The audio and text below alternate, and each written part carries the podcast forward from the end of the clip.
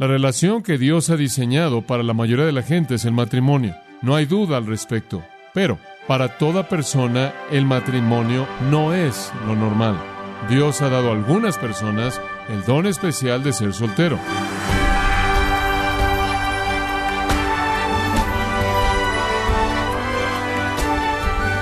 Gracias por acompañarnos a la edición de su programa Gracia a vosotros con el pastor John MacArthur. En el libro de Génesis, Dios dijo que toda su creación era buena, pero que la unión que hizo entre Adán y Eva fue muy buena. Si está en un matrimonio cristiano, sin duda ha visto lo bueno que puede ser cuando las parejas sirven al Señor juntas y forman una familia para honrarlo. Entonces, ¿cómo puede un compromiso con su cónyuge ser malo para su crecimiento espiritual? Quiero invitarlo a que nos acompañe cuando el pastor John MacArthur nos explica cómo mantener las prioridades que agradan a Dios en su matrimonio, mientras continúa un estudio práctico que es muy útil para que sea cual sea su estado civil, usted lo disfrute. El título de esta serie, en Primera de Corintios, es Lineamientos para la soltería y el matrimonio, en gracia a vosotros. Tome su Biblia, si es tan amable, y vayamos juntos al séptimo capítulo de Primera de Corintios. La relación que Dios ha diseñado para la mayoría de la gente es el matrimonio. No hay duda al respecto. La relación que Dios ha diseñado para la mayoría de la gente es el matrimonio. Y el matrimonio es bueno. El matrimonio es algo bueno. En 1 Corintios 7, 2, aquí dice, cada uno tenga su propia mujer y cada mujer tenga su propio marido. Esto es aceptable, este es el estándar de Dios. Pero para toda persona el matrimonio no es lo normal. Dios ha dado a algunas personas el don especial de ser soltero. No necesitan casarse para cumplir la voluntad de Dios. De hecho, al cumplir la voluntad de Dios hasta el máximo nivel, están mejor si se quedan solteros. Y la razón por la que creo que esto es un estudio tan importante es porque la Iglesia tiende a categorizar a la gente soltera como anormal, y no es así, porque Dios ha diseñado que así sea para algunos. Versículo 7 de este capítulo. Quisiera que todos los hombres fueran como yo. Él dice, me gustaría que todo el mundo fuera soltero, pero todo el mundo tiene su propio don. Uno de esta manera, esto es siendo soltero como yo, y otros de otra manera, esto es como el matrimonio. Algunos están dotados para el matrimonio y algunos están dotados para la soltería. La soltería es un don especial de Dios. La gente soltera no necesita ser vista como si fueran diferentes, extraños, anormales, insatisfechos, descalificados para ciertos servicios en absoluto. De hecho, ¿sabe una cosa? La gente soltera realmente no está soltera porque tienen al Espíritu Santo morando en ellos. Son diseñados de manera única por Dios para operar dentro del cuerpo de Cristo. Ahora, en 1 Corintios 7, Pablo está tratando con asuntos en Corinto con respecto a ser casados o ser solteros.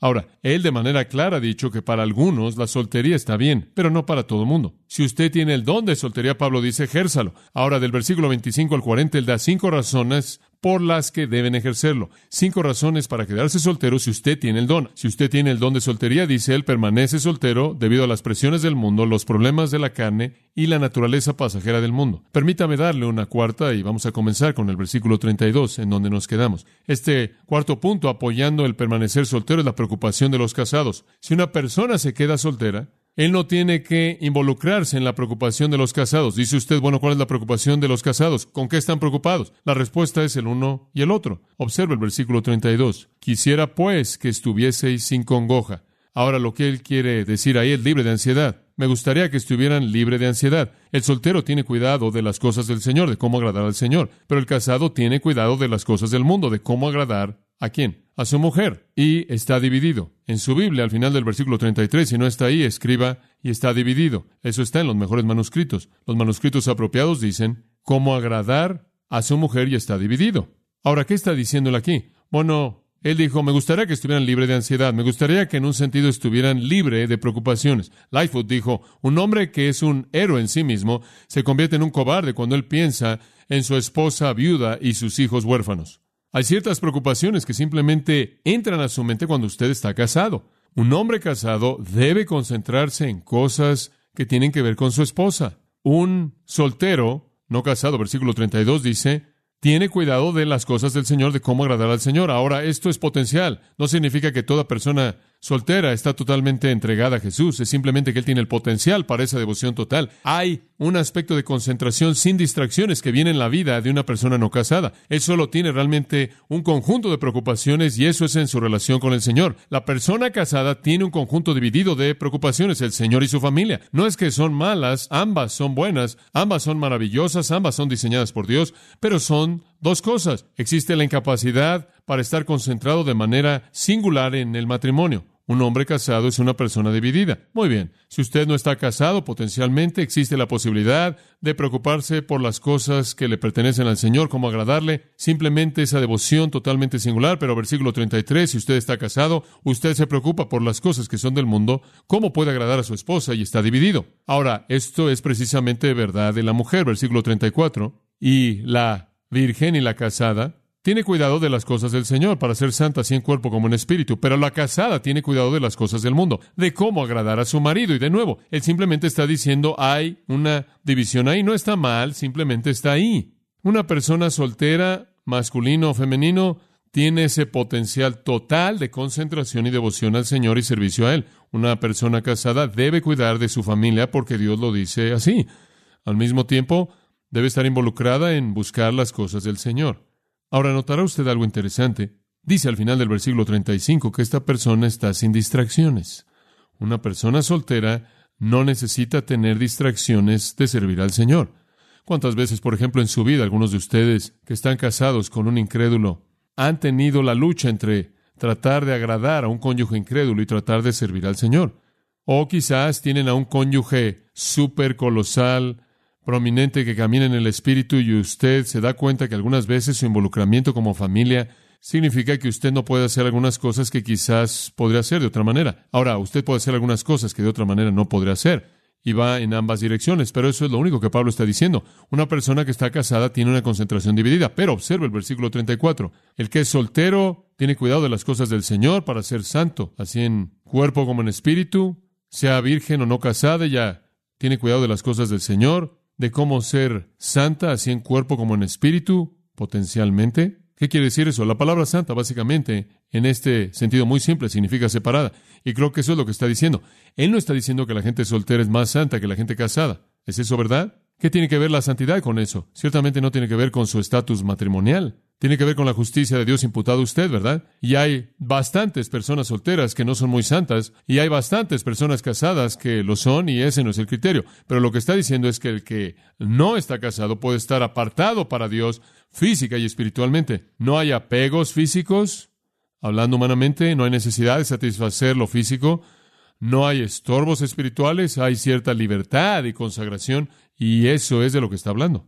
Ahora recuerde, esto es únicamente para aquellos que tienen el don. Si usted no tiene el don, como 1 Timoteo 5 dice, quiero pues que las viudas jóvenes se casen, que se casen, porque si usted no se casa, entonces usted más adelante va a rebelarse más adelante y usted va a tener problemas. Que se casen. Pero si usted tiene el don, permanezca así. Hay una posibilidad y un potencial de consagración en cuerpo y espíritu que es excepcional. Pero una mujer casada tiene cuidado de las cosas del mundo, tiene que preocuparse de cómo agradar a su marido, lo cual es bueno, debe hacer eso, pero simplemente están esas dos cosas. Ahora, permítame añadir el versículo 35 porque Pablo lo añadió y es importante. Ahora, esto lo digo para vuestro provecho. Ahora, alguien va a confundirse si él no dice esto. Entonces él dice, simplemente les estoy diciendo esto para su beneficio, no para tenderos brocos alrededor de su cuello. No estoy colocándoles un gancho, no estoy colocándoles un gancho legalista en ustedes. Únicamente quiero que sepan lo que es bueno, sino para lo honesto y decente y para que sin impedimentos acerquéis al Señor. No es que tienen que quedarse solteros, inclusive si tienen el don para quedarse solteros. No es un mandato, no es que deben hacer esto o de otra manera, es que si tienen la alternativa, si tienen la libertad, si tienen la opción, y únicamente les estoy diciendo para su propio bien, si tienen el don, estarían mejor si lo usaran. Y de nuevo señalo el hecho de que este es el único don que yo conozco que es opcional. Entonces, él está diciendo potencialmente pueden tener una devoción sin distracciones al Señor si quieren aprovechar la ventaja de esto. Y no estoy diciendo esto para obligarlos en legalismo, no estoy diciendo esto como un mandato que coloca un lazo alrededor de su cuello y se aferra a ustedes. Únicamente les estoy diciendo esto. No estoy tratando de colocarles un lazo, únicamente quiero que sepan que esto les daría el potencial de servir al Señor sin alguna división. Permítame darle una ilustración de esto. Regresen su Biblia a Lucas 10. Algunos de ustedes quizás pueden estar luchando en su cerebro, buscando una ilustración. Entonces aquí hay una en Lucas 10. Esta realmente es una gran historia. Lucas 10, 38 dice, ahora sucedió que conforme fueron, entraron a cierta aldea y cierta mujer llamada Marta lo recibió en su casa. Ahora aquí está Jesús y él está en la casa de esta querida dama llamada Marta. Y ella tenía una hermana llamada María, quien también se sentó a los pies de Jesús y oyó su palabra. Jesús llegó a la casa, se sentó y María simplemente se sentó a sus pies y se aferró a toda palabra. Simplemente las aprovechó. Pero Marta, versículo 40, estaba muy afanada con mucho servicio. Marta estaba ocupada por toda la casa, preparando todo. ¿Hay algo de malo con preparar una comida? No, eso es hospitalidad bíblica. ¿Es eso bueno? Eso es bueno. Alguien viene y usted los alimenta, eso es maravilloso. Entonces ella está ocupada haciendo eso. Ella estaba preocupada con mucho servicio y ella vino a Jesús y esto es lo que le dice a Cristo. Es muy interesante. Señor, ¿no te preocupa que mi hermana me ha dejado para servir sola? Señor, ¿te importa que estoy poniendo la mesa sola mientras que ella se sienta ahí? ¿Te molesta esto, Señor? Señor, ¿podrías decirle que me ayude? Ahora eso le da una idea de la autoridad que Marta sintió que ella tenía sobre María. Ella tuvo que pedirle a Jesús que le dijera, ¿le dirías por favor que me ayudara poner esta mesa? Jesús le respondió y le dijo, Marta, Marta, afanada y turbada estás por muchas cosas, en paréntesis, ninguna de las cuales importa. ¿Por qué dices eso? MacArthur, versículo 42. Una cosa que es necesaria. Y María ha escogido la buena parte, la cual no le será quitada. No le voy a decir nada, ella está haciendo lo que debería hacer. ¿Qué preferirías tener, la palabra de Dios o una cena fría? ¿O una cena caliente? Yo preferiría tener la palabra de Dios y una cena fría o ninguna cena que una cena caliente y no la palabra de Dios. Esa es la implicación. Ella está haciendo lo que es correcto. Como puede ver, aquí está María y ella está totalmente concentrada, sin distracciones, ¿no es cierto? Ella pudo haberle importado menos la mesa y los lugares. Ella pudo importarle menos lo que estaba pasando en la cocina.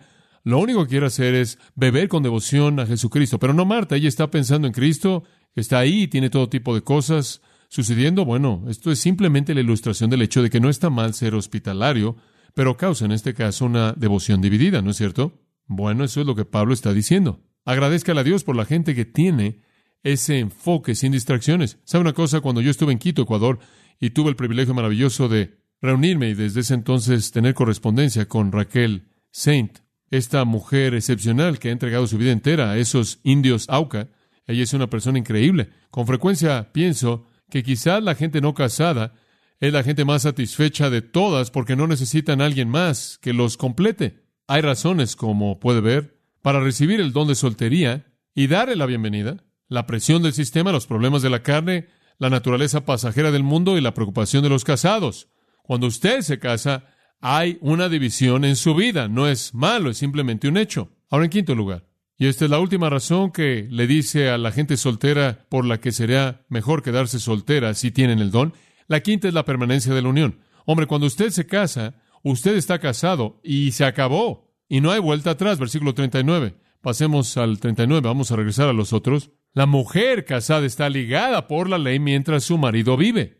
Bueno, eso es mucho tiempo. Ahora, este es un acuerdo de por vida. Usted estaría mejor si usted tiene el don quedándose soltero porque una vez que está casado se acabó y usted nunca podrá ejercer el potencial de nuevo. Entonces, piense por mucho tiempo antes de que se case. El matrimonio es permanente. Una vez que está metido, está metido. Ahora, no estoy diciendo que todo el mundo que está casado está metido y no se puede salir, pero hay algunas personas que están casadas y están metidas, están atoradas, por así decirlo, y usted lo sabe. Y no está tan mal, nada más que es permanente.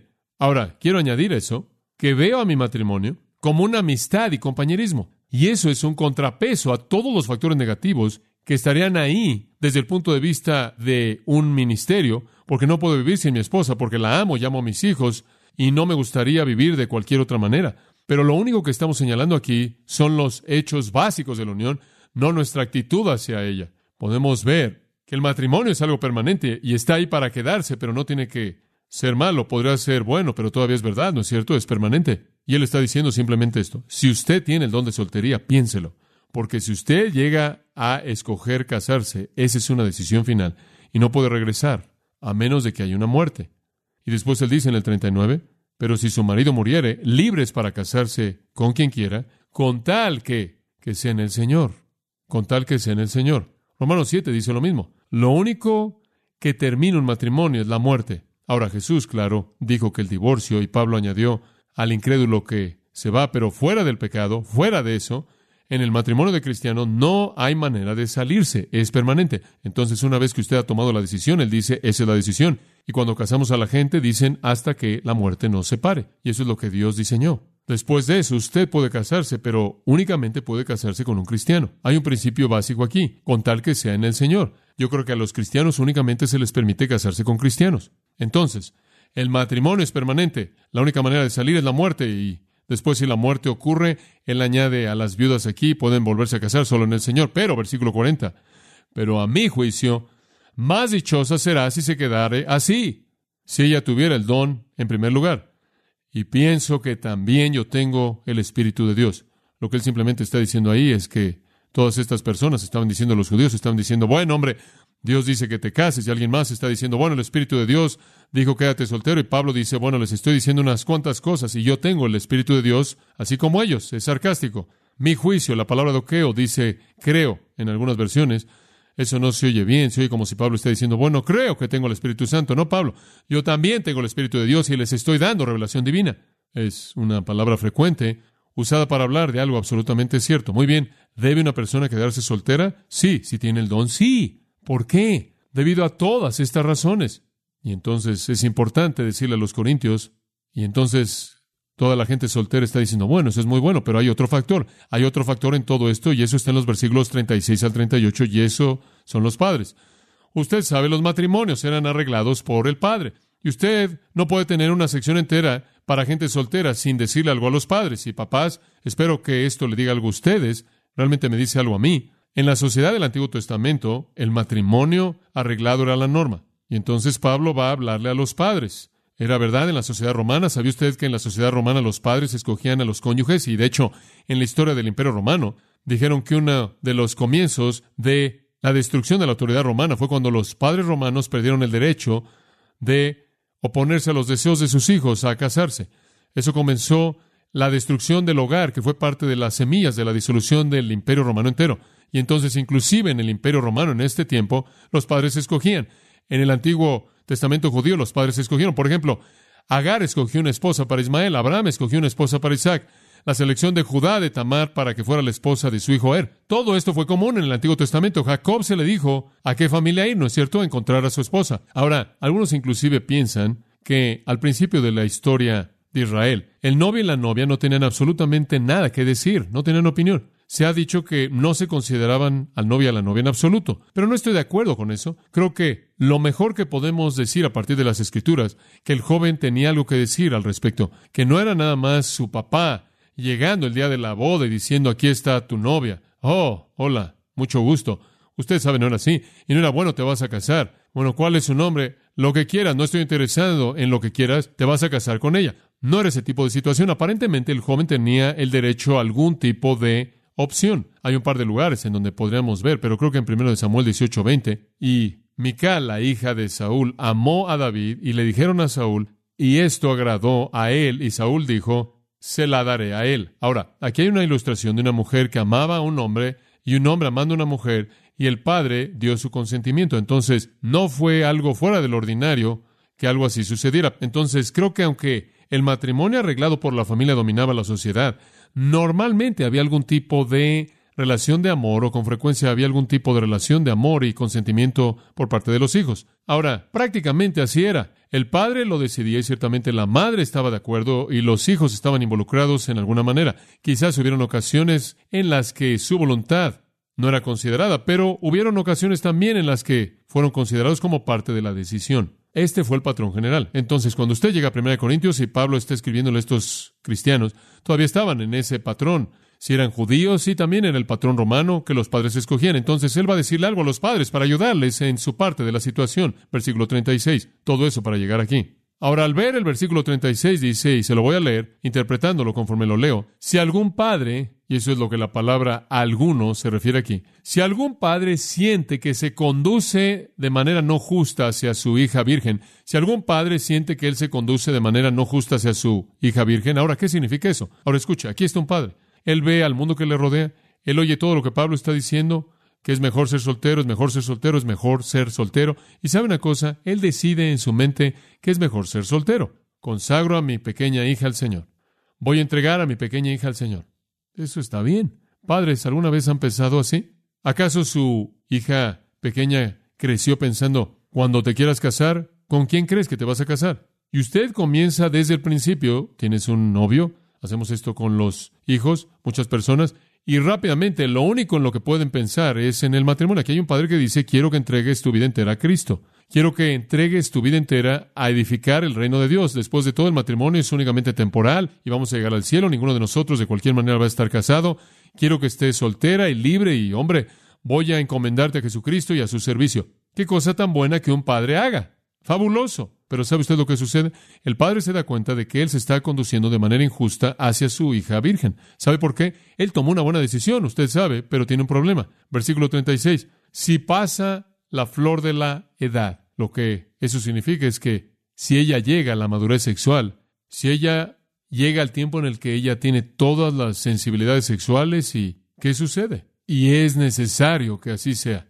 ¿Qué es necesario que así sea? ¿Que ella qué? Que ella se case se vuelve necesario. Eso significa, si yo hago un voto para mi hija, pero me doy cuenta de que no estoy siendo justo con ella, porque ahora que ella ha alcanzado la madurez sexual, ella desea casarse, ¿qué hago? Él dice, haga lo que quiera, no peca. ¿Qué? Que se case. Deja que se case. Fue una buena idea. Pero ella no recibió el don. El Espíritu de Dios no le dio a ella ese don, y es un don que el Espíritu de Dios da. Si ella no tiene el don, el Padre está diciendo, hombre, es obvio que ella no tiene el don. Del único de lo que ella habla es este hombre y aparentemente hay un hombre ahí, de lo contrario no diría que se case. Hay dos, alguien está ahí y como puede ver, él se está conduciendo de manera injusta hacia su hija porque si no deja él que ella se case, él va a tentarla a la inmoralidad físicamente, a la inmoralidad en su mente y a la seducción. Y entonces él se da cuenta, no puedo hacerle esto a mi hermosa niña pequeña, tanto como me encantaría que estuviera entregada al Señor. Hay un hombre aquí y ella está diciendo, sí, sí, sí, yo estoy diciendo, no, no, no, no, y no está bien. Entonces, papás, hombre, esta es una súper idea si quieren entregar a su hija a ser soltera o a su hijo, pero si llegan a la edad de la conciencia sexual y quieren casarse, dejen que se casen. No es pecado. Usted no tiene que mantener algún voto. No estamos ya en la época de los votos. Ahora, versículo 37, adopta el otro lado. Pero el que está firme en su corazón, y ahí está la decisión paternal, la resolución firme del padre. En mi corazón he decidido que ella va a ser soltera o él va a ser soltero. ¿Hizo usted una resolución firme? Muy bien. Dios guía a través de las decisiones de un padre. ¿No cree usted eso? Dios guía a una familia a través del padre. Y él toma esa decisión sin tener necesidad. ¿Qué significa eso? La hija no necesita casarse. Ella no está presionando. Ella no tiene un deseo sexual especial para el matrimonio. Y entonces el padre no tiene obligación, sino que es dueño de su propia voluntad y ha resuelto en su corazón guardar a su hija virgen. Bien que, bien hace. Padre, tomaste una buena decisión. ¿Sabe usted cómo en la actualidad eso se recibiría? Bueno, ¿por qué no estás casado? Mi padre decidió que debo ser soltera. Hombre cruel. La Biblia dice que él hace qué? Él hace bien. Si usted fuera a decidir eso para su hija y su hija no tiene un deseo sexual fuerte, usted haría bien, padre, madre, harían bien. Es algo bueno. Entonces él dice, Padre, mira, si estás determinado en tu corazón y piensas que es lo correcto y ella no tiene necesidad de casarse, tienes poder sobre tu propia voluntad y así determinas en tu corazón mantenerla como virgen, muy bien, estás haciendo muy bien. ¿Qué es lo que todo esto le está diciendo a usted? Le voy a decir lo que me está diciendo. Dios quiere que algunas personas que sean solteras. Y bien haríamos en considerar eso con nuestros propios hijos. Entonces, versículo 38, de manera que el que la da en casamiento hace bien, y el que no la da en casamiento hace qué? Mejor Estás bromeando. ¿Es eso lo que dice? Eso es lo que dice. Dice usted. ¿Quién lo dijo? Dios. ¿Qué quieres decir? Subrayando en el versículo 38 está el don. Usted no le hace ningún favor a su hija si ella no tiene el don, ¿verdad? Pero si está el don de soltería y el matrimonio no es necesario para su hijo o su hija, está bien entregarle el matrimonio, el don es opcional, es el único que es opcional. Pero si no le entrega, usted está haciendo aún lo mejor si usted les permite que usen el don. Es cuestión de ventaja. Bueno, este es un capítulo interesante, ¿no es cierto? ¿Qué nos está diciendo? El matrimonio es bueno y para la mayoría de nosotros es la única manera de vivir y me encanta y no lo cambiaría y sé que usted tampoco lo cambiaría y es cumplido en la manera en la que Dios lo diseñó. Pero escúcheme, el matrimonio es bueno, cúmplalo, disfrútelo, manténgalo de por vida, pero también la soltería es buena. Cúmplala, disfrútela, úsela para la gloria de Dios. Ese es el mensaje de Primera de Corintios. Su cristianismo existirá y crecerá y madurará y prosperará sea usted casado o soltero. Ese no es el punto. Entonces Él establece de una vez por todas La pregunta de los corintios de cómo el matrimonio afectaba la espiritualidad no tiene efecto. Lo que usted es, casado soltero, no afecta su espiritualidad. Dios quiere que algunos estén casados por razones especiales y algunos solteros. Y yo creo, amados en la iglesia, necesitamos estar conscientes de esto, necesitamos reconocer esto y necesitamos aceptar y ser amorosos con aquellos que son solteros y si somos solteros con aquellos que son casados y entender el complemento completo del cuerpo de Cristo. Oremos. Pedimos que tu Espíritu Santo selle en nosotros lo que hemos aprendido y compartido y expresado y que nos enseñe y nos ayude a enseñar a otros estas mismas grandes verdades. Gracias por todas las partes del cuerpo de Cristo, los casados y los solteros, aquellos apartados en matrimonio para ser ejemplos, para crear hijos, para crearlos en las cosas del Señor, para enseñarles tus caminos, y aquellos apartados en la soltería para estar libres para servirte, para poderse mover, para estar disponibles, para tener una concentración sin distracciones. Por ese complemento completo en tu diseño del cuerpo, te ofrecemos gratitud. Padre, ayúdanos a examinar nuestros propios corazones y ver con cuidado las opciones de tus llamados ante nosotros y escoger sabiamente y bien para nosotros y para nuestros hijos. Te alabamos en el nombre de Cristo. Amén.